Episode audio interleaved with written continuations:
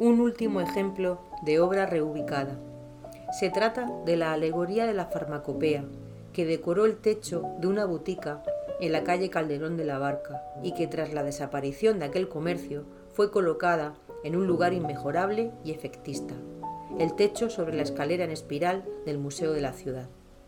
Las alegorías representan virtudes, conceptos o, como en este caso, profesiones, generalmente en forma de mujer y con sus elementos simbólicos asociados.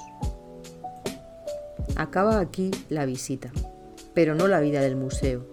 El museo seguirá reinventándose y reimaginando formas de comunicación y de divulgación cultural.